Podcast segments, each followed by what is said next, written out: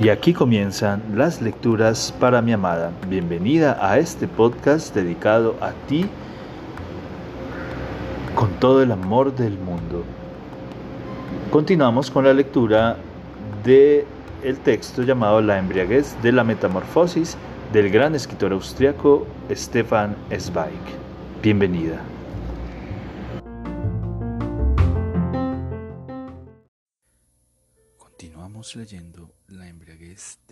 Metamorfosis del gran escritor austriaco Stefan Zweig.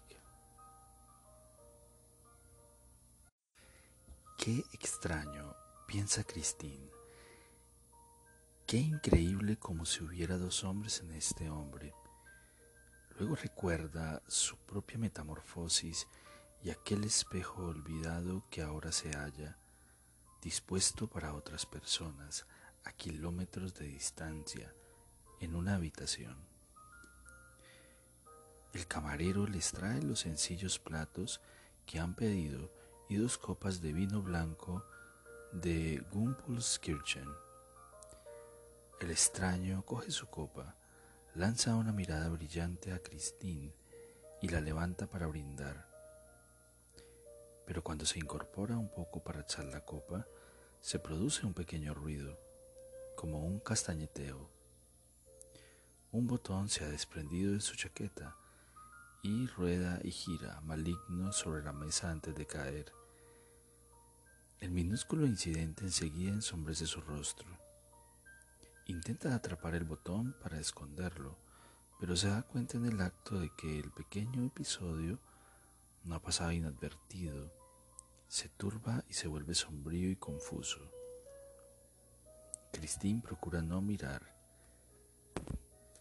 Este minúsculo signo la conmueve. Nadie piensa ni se ocupa de él. Se percata en el acto, de forma instintiva, de que ninguna mujer lo atiende. Con mirada experta, ya ha constatado que su sombrero estaba sin cepillar, que gruesas costras de polvo asediaban la cinta, el pantalón abombado, arrugado y sin planchar, tampoco ha escapado a su examen. Así las cosas, ella entiende por experiencia propia su confusión. Recójalo, dice. Siempre llevo hilo y aguja en el bolso, porque la gente como nosotros tiene que hacerlo, todo por su cuenta. O sea que ahora mismo se lo coso. ¿Qué dice? contesta él asustado. De todos modos, obedece y se agacha para recoger en la gravilla al traidor huido pero lo esconde en la mano sin saber qué hacer y lleno de resistencia. No, no, se disculpa. Ya haré que lo cosan en casa. Como ella insiste, se vuelve de golpe violento. No, no quiero, no quiero. Con movimientos espasmódicos se abotona los dos botones restantes de la chaqueta. Cristino insiste se ha dado cuenta de que se avergüenza. Algo en su buena convivencia ha quedado destruido y de pronto ve los labios apretados del extraño. Ahora dirá algo maligno. Sea como fuere, se volverá agresivo, porque siente vergüenza. En efecto, es lo que ocurre. Se encoge, por así decirlo, y lanza una mirada desafiante. Sé que no voy bien vestido, pero no sabía que me mirarían. Era suficiente para la visita al hogar de beneficencia. De haberlo sabido, me habría vestido mejor, o, para ser sincero, no es verdad. Lo cierto es que no tengo dinero para vestirme correctamente. No lo tengo, o al menos no lo tengo todo de golpe. Una vez que me compré, una vez que me compró zapatos nuevos, Se me estropea el sombrero y cuando me compro el sombrero la chaqueta ya está toda raída y una vez pasa esto y otra vez pasa aquello. Pero el hecho es que no puedo seguirle ritmo al desgaste. Me es igual si es culpa mía o no. O sea que tome usted nota de que voy mal vestido. Cristina mueve los labios, pero antes de que pueda hablar el hombre le interrumpe. Por favor, nada de consuelos, que ya sé de antemano lo que me dirá, que la pobreza no supone ninguna vergüenza. Pero no es verdad. Cuando uno no puede esconderla es una vergüenza. No hay remedio. Uno se avergüenza como se avergüenza cuando deja una mancha en una mesa ajena, merecida o inmerecida, honesta o ruin. La pobreza hiede. Sí, hiede, hiede como un cuarto situado en la planta baja, mirando al patio de luces, o como la ropa que no se cambia con la debida frecuencia. Uno mismo la huele como si fuera estiércol. Y no se quita. No sirve ni ponerse un sombrero nuevo ni enjuagarse la boca, que desprende un olor proveniente del estómago. Está a tu alrededor y se te pega todo el mundo que lo roza o que te mira lo percibe. Su hermana enseguida se dio cuenta. Conozco esas miradas de mujer que te deshilachan cuando te miran el puño raído. Resulta muy embarazoso para los otros, pero, ¿qué diablos? Mucho más embarazoso es para uno mismo. No puedes escapar, no puedes superarlo a lo sumo emborrachándote. Y allí, añade mientras coge la copa y bebe de manera ostensiblemente rápida y desenfrenada, allí reside el gran problema social. El porqué de que las capas más bajas de la sociedad beben relativamente más alcohol. Es todo el problema por el cual se calienta la cabeza las condesas patronas de asociaciones caritativas, durante esos minutos u horas no sientes que estés molesto para los otros, no sientes que eres molesto para nosotros y para ti mismo. Sé que no constituye un honor especial ser visto con una persona vestida de este modo, pero a mí tampoco me divierte. Si le da vergüenza, dígalo pero nada de cortesías ni compasiones. Empuja la silla hacia atrás y la mano em-, expresa la amenaza de levantarse. Christine reacciona con rapidez y le pone la mano sobre el brazo. No grite, ¿qué le importa todo esto a la gente? Acérquese. El extraño obedece. La actitud desafiante enseguida vuelve a convertirse en timidez. Christine intenta ocultar su compasión. ¿Por qué se atormenta y por qué quiere atormentarme? Es una tontería. ¿Me considera realmente una dama, como dicen? Si lo fuera no entendería ni una palabra de cuánto acaba de decirme y lo consideraría una persona sobreexcitada, injusta y, odiosa. Pero lo entiendo, yo quiero explicarle por qué. Acérquese, que la gente de al lado no tiene por qué oírlo. Le cuenta su viaje, le cuenta todo, el encono, la vergüenza, el entusiasmo, la metamorfosis. Para ella constituye un placer poder hablar por primera vez de toda la embriaguez de la riqueza. Y es también un placer muy diferente, maligno y torturante. Describir cómo el portero la retuvo al marcharse tomándola por una ladrona, por el mero hecho de que llevaba ella misma la maleta e iba vestida con ropa gastada y de mala calidad. El extraño permanece quieto, sin decir palabra. solo se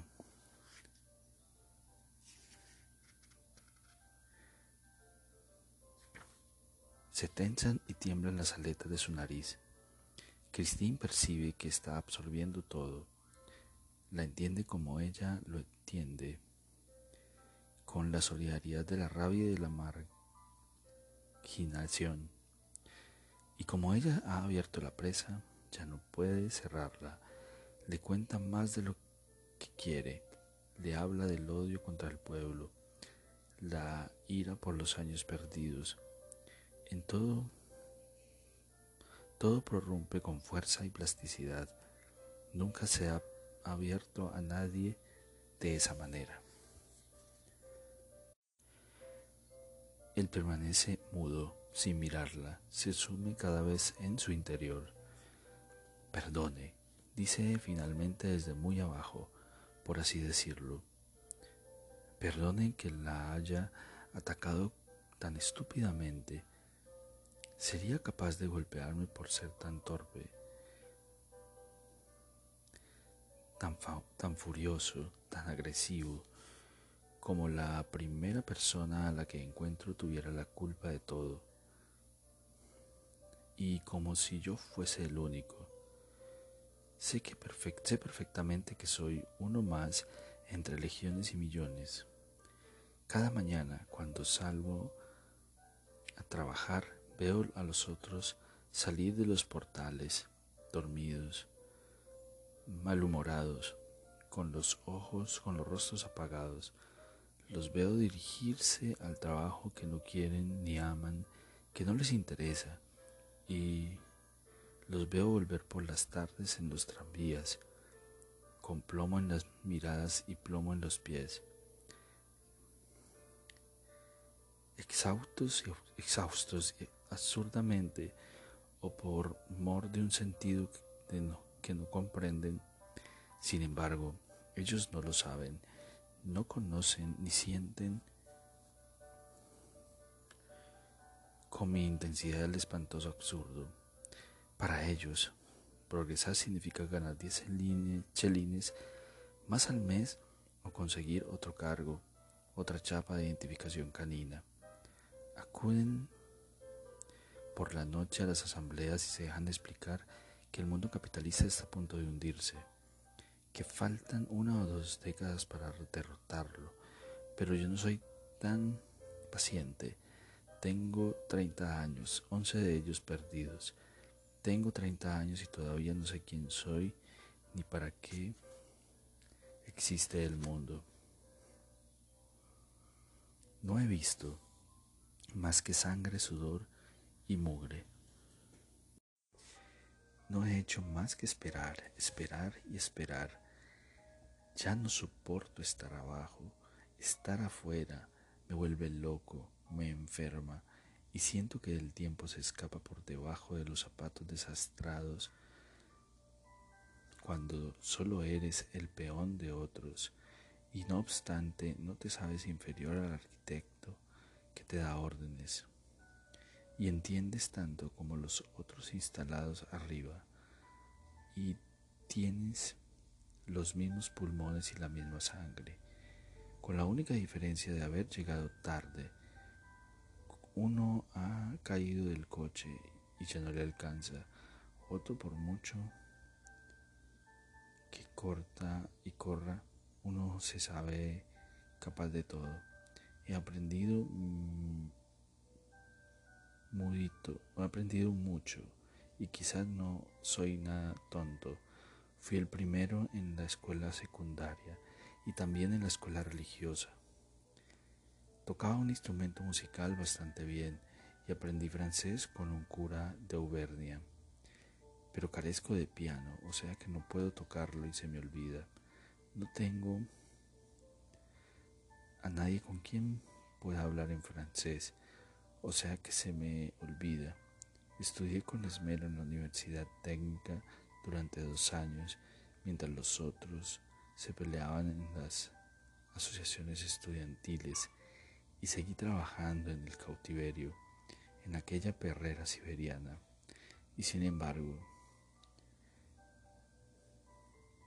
no avanzo.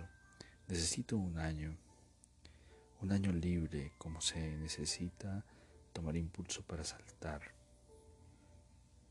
Un año y estaría al otro lado, no sé dónde ni cómo, solo que hoy podría apretar los dientes y tensar los músculos, estudiar 10 o 14 horas.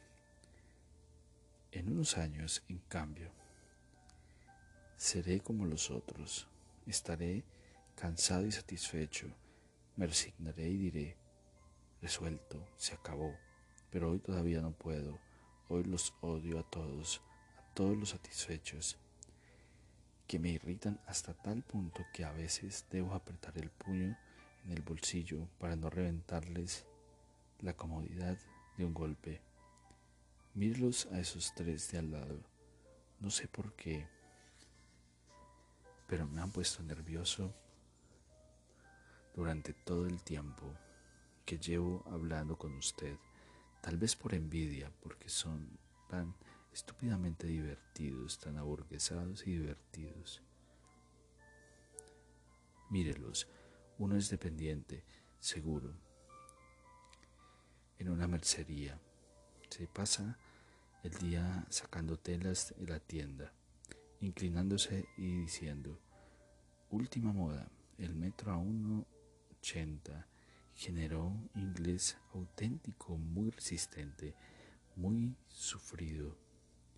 Y entonces sube la tela y vuelve a bajar otra y otra. Y luego un par de cordones y guarniciones. Después vuelve a casa al anochecer cree haber vivido. Y los otros, uno quizá trabaja en la aduana o en la caja postal y se pasa el día aporreando cifras y cifras. En y cifras, cientos de miles, millones de números, intereses e intereses compuestos, débitos y créditos, y no sabe a quién pertenece, ni quién paga, ni quién debe, y por qué. No tiene ni la menor idea. Y se va por la tarde a casa y cree haber vivido. ¿Y el tercero dónde trabaja? No lo sé, en el ayuntamiento o quién sabe dónde pero su camisa me sugiere que se pasa el día con papeles, papeles y más papeles en el mismo escritorio de madera. Pero hoy, como es domingo, se han untado el pelo con pomada y la cara con diversión. Fueron al fútbol y a las carreras o han estado con alguna chica y ahora cuentan sus experiencias y uno se da pote ante el otro. Qué listo que es, qué hábil, qué diligente. Escuche usted cómo ríen, cómodos y autocomplacientes. Estas máquinas en vacaciones estivales, estos cadáveres laborales prestados. Estuche como ríen grasos y calientes.